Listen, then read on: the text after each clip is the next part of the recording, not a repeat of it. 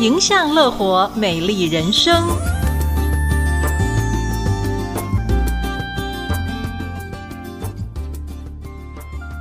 各位听众朋友，大家好，我是 Dr. Seth 曾文姿医师。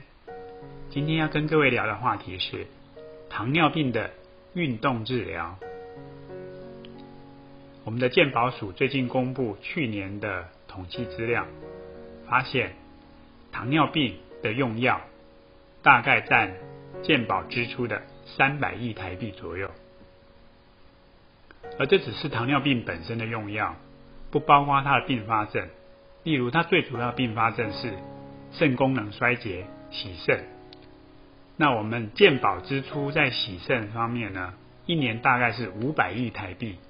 其中有一半是糖尿病控制不好造成的，所以这样加起来呢，光糖尿病本身就要花费五百五十亿台币，这还不包括它造成的并发症，例如视网膜的病变、中风、心脏病这些林林总总，如果加起来就不止了。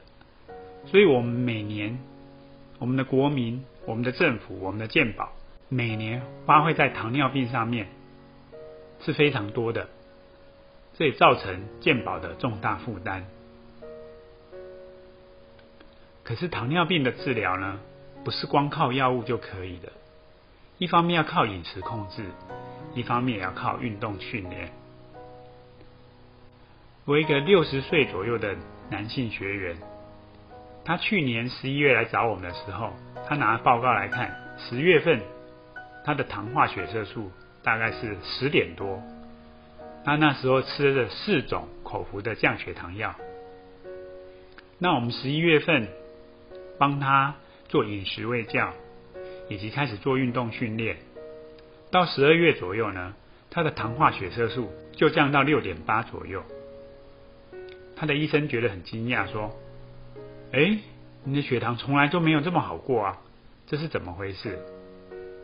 我们并没有用什么特别的方式，只是教他怎么吃东西跟做运动训练而已。所以，我们今天借这个机会跟各位介绍一下运动是如何治疗糖尿病。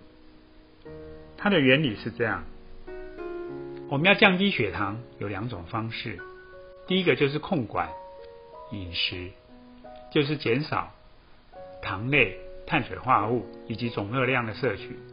因为只要摄取少，自然就会降低，这没什么大道理。而且呢，很有趣的，有一些糖尿病的用药，就是要刻意降低食欲，减少消化吸收。所以很多病患会问我，医生，我这个药吃了，觉得胃不太舒服，觉得没什么食欲，胃口变差，所以常常还要跟我们要胃药来吃。我说，其实我们是故意的，故意让你消化不好。这样你就不会吃那么多东西，因为你自己没办法控管好，只好靠药物来控管。那除了饮食控管以外呢，还有另外方式可以降血糖，就是什么？增加它的消耗。我们身体里面有三个主要消耗血糖的地方，第一个是大脑神经系统，包括我们的眼睛都很耗能。第二个是肝脏。因为肝脏是我们身体主要的代谢器官，第三个就是肌肉组织。不过刚前两个像神经跟肝脏，成年以后大小是固定的，所以它能增加的量有限。唯一可以做改变的就是肌肉。你发现有练过有肌肉人跟没有肌肉人，他的肌肉量可以差距很大。因为肌肉量越大，我们的基础代谢率就会越高。所谓基础代谢率，就是你不要做什么事，就坐在那边，躺在那边，什么都不做，它自然而然消耗的热量就跟肌肉量成正比。你肌肉量越大，你其实做什么都不做，就可以消耗更多的血糖。血糖不稳定，血糖稍微高的人，你只要增加肌肉量，血糖自然就会下来。那运动可以降低血糖，还有另外一个原因就是，我们很多糖尿病病患有时候是身体是产生胰岛素的阻抗，而造成糖尿病。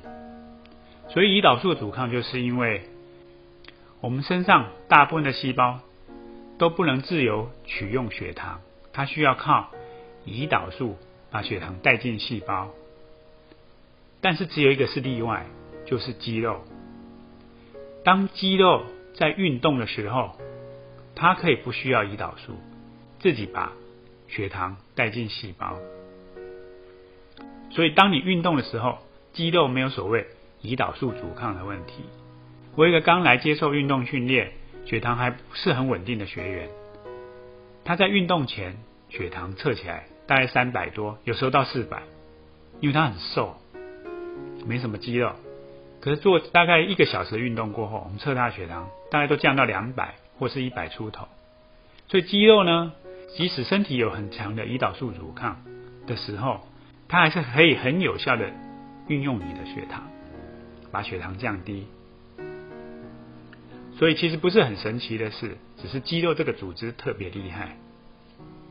所以我们对于糖尿病患的运动建议呢，一般的有氧运动，我们是建议每周一百五十分钟中强度的有氧运动。不过对于糖尿病患，我们会做修正，就是我会建议每天三餐饭后至少有氧运动。十五到二十分钟，不管你是要散步、快走或者是慢跑，当然你的运动量越强，消耗的血糖就越多。那肌力训练呢，要注重在可以让肌肉肥大的训练，就是说可以长肌肉的训练，每周至少两次。当然不要忘记，我们要做均衡的训练。要做柔软度的训练，老人家还是要做平衡训练，这样我们就可以把血糖控制得很稳定，不需要花那么多在药费上面，让我们的健保资源用在更好的地方，不是很好吗？我们今天就聊到这里，我是 Dr. Zack，下回见喽。